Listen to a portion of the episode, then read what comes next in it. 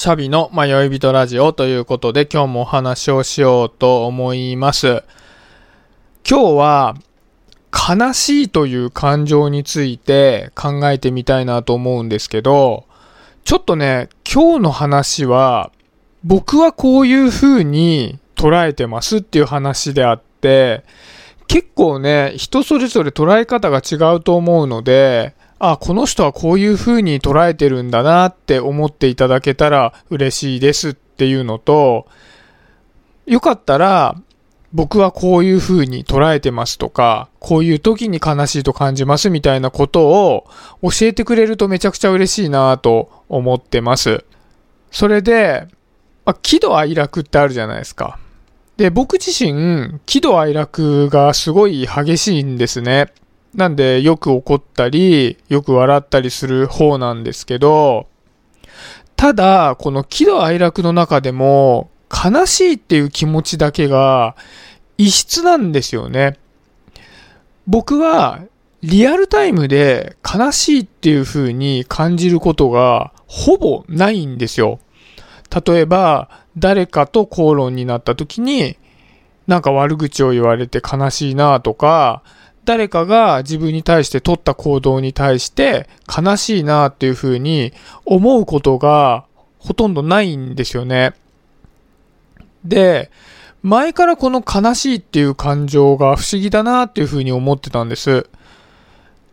で、先日、同僚にこの悲しいを言われたんですよね。僕の取った行動が悲しいっていう風に言われたんですね。で、その時に、この人は悲しいって思うんだなって思うと同時に、すごいショックだったんです。悲しいって言われるとやっぱショックでかいじゃないですか。なんか怒ってるって言われた方が全然気は楽で、悲しいって言われるってすごいなんかぐさっとくるなっていう風に思ったんですね。で、怒ってるって、例えば僕が時間を守らなかったとか、約束したことをやらなかったとか、そんな時に、例えば怒られたとするじゃないですか。で、そういう時に、まあ怒られている原因っていうのは自分の行動だったりするじゃないですか。だから、あ、自分の行動を改めなきゃいけないなとか、少しこういう風に改善しなきゃいけないんじゃないかなとか、もしくは、いや、僕は自分の取った行動は良くない行動とは思わないよって思ったら、そういう風に言えばいいわけじゃないですか。だからまあ自分の行動を振り返ればいいっていうことが多いかなというふうに思うんですけど、一方で悲しいって言われてしまうと、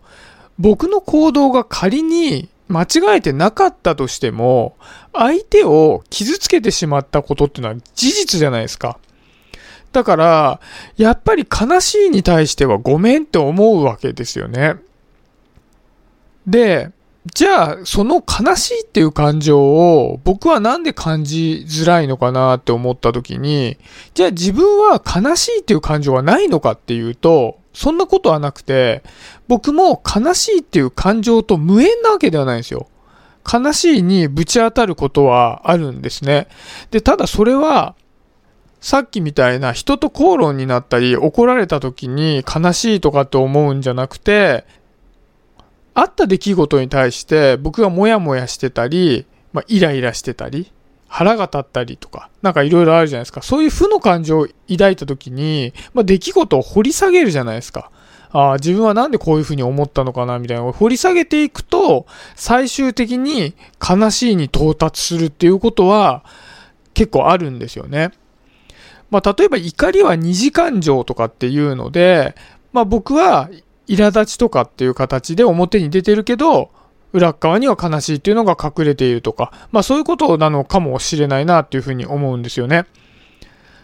で、ただ、やっぱり喜怒哀楽のうち、なんで悲しいだけがこうやって遅れてやってくるのかなっていうのはすごく不思議に思っていて、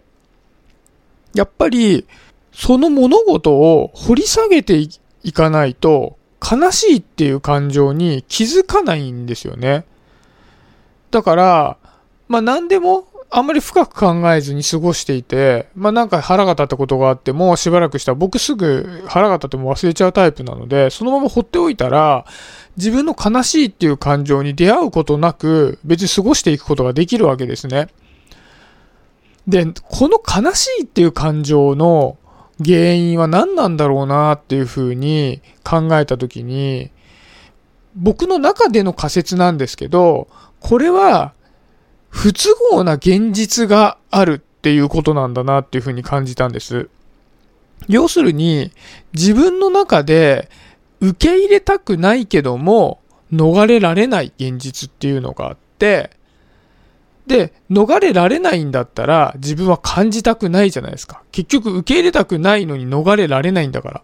だから、不都合な現実を受け入れたっていうことを実感しないように悲しいっていうのが最初にやってこないようになってるんだなっていうふうに思ったんですね。で、やっぱり、まあ、掘り下げたら何でも悲しいにぶち当たるかってそんなことはなくて、まあ、どっちかっていうと悲しいぶち当たらない方が多いんですよね。で、掘り下げて悲しいにぶち当たる事案って、やっぱり近しい人間関係の方がよく起こるんですよね。例えば夫婦とか。で、やっぱり悲しいっていう感情の源を探っていくと、元々の出来事が悲しい出来事だったっていうよりは、出来事を通じて人間関係に不都合な現実を僕は感じているから、悲しいと思うんだなと思ったんですね。で、それを思いたくないから悲しいという感情が一番最初に出てこないようになってるんだなというふうに感じたんです。でも、例えば夫婦の間で何かが起こった時に僕がその事案を掘り下げてって、あ、悲しいという感情にぶつかったぞってなった時に、じゃあそれを、まあ妻にその旨打ち明けたとするじゃないですか。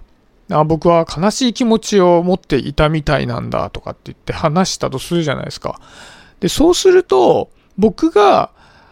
人間関係の中で悲しいっていう思っていた気持ちっていうのは、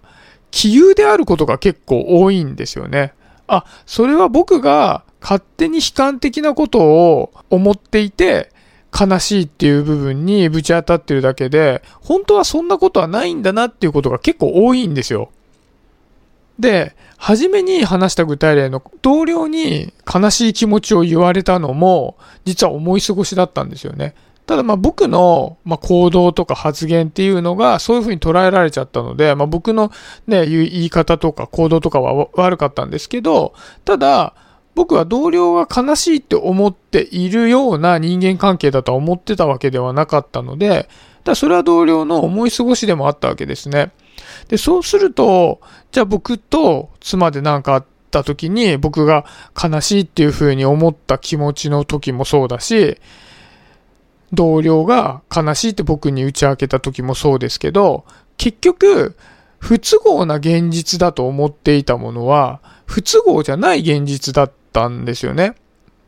でも僕は不都合な現実だっていうふうに思い込んで悲しいっていう気持ちに蓋をしてたっていうことになるわけじゃないですか。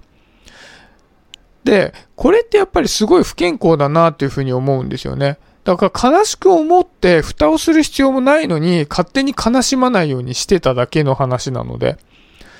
で、それを考えてみると、やっぱり、もし本当にその不都合な現実だったとしたならば、僕のダメージは大きくなるんだけども、やっぱりそこは自分の悲しいっていう気持ちを受け入れてあげる姿勢みたいなものが大事なのかなと思ったんですよね。これはまあ僕の弱さだなというふうに思ったんです。だから、やっぱり向き合っていって、さっきのま妻に自分が悲しいと思ったんだよっていうのを言ったみたいに、